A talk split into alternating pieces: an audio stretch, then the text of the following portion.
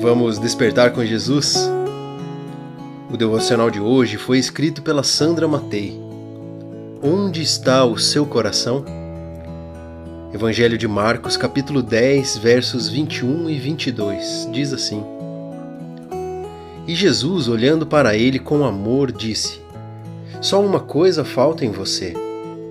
Vá à venda tudo o que tem, dê o dinheiro aos pobres e você terá um tesouro no céu depois venha e siga-me. Ele, porém, contrariado com essa palavra, retirou-se triste, porque era dono de muitas propriedades. Uma das coisas que chama a atenção nesse primeiro versículo é que Jesus, mesmo já sabendo que o jovem rico não iria segui-lo, Jesus olha para ele com um amor genuíno. Cristo lhe deu uma prova pela qual seria demonstrado se ele verdadeiramente buscava a vida eterna ou se faria outra escolha. Porém, o jovem, com sinceridade e tristeza no coração, se afastou de Jesus. O amor pode dar conselhos difíceis, pois ele não foge da verdade.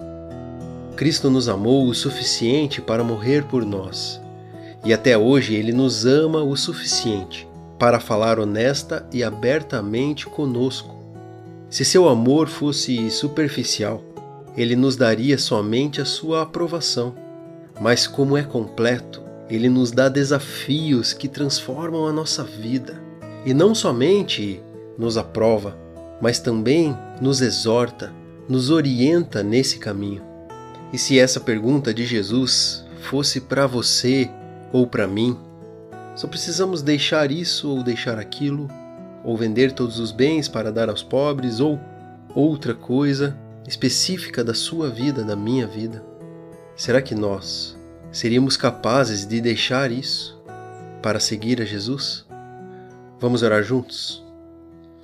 Pai, precisamos rever nossos pensamentos e atitudes todos os dias reavaliar o quanto estamos dispostos a pagar o preço para seguir a Jesus, abrir mão do nosso conforto, da nossa rotina e não deixar o coração ser atraído pelas riquezas dessa terra. Transforma o que precisa ser transformado em nós. Em nome de Jesus. Amém.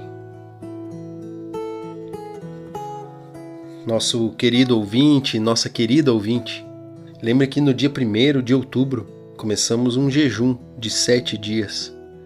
Não é algo que você precisa se inscrever e dar sua palavra para pessoas, mas que você faça um propósito com o Espírito Santo, te guiando, aconselhando, que nesse tempo Deus esteja abrindo cada vez mais os nossos olhos para enxergarmos o plano dele para a nossa vida os sinais dele na natureza, nas pessoas, nos acontecimentos.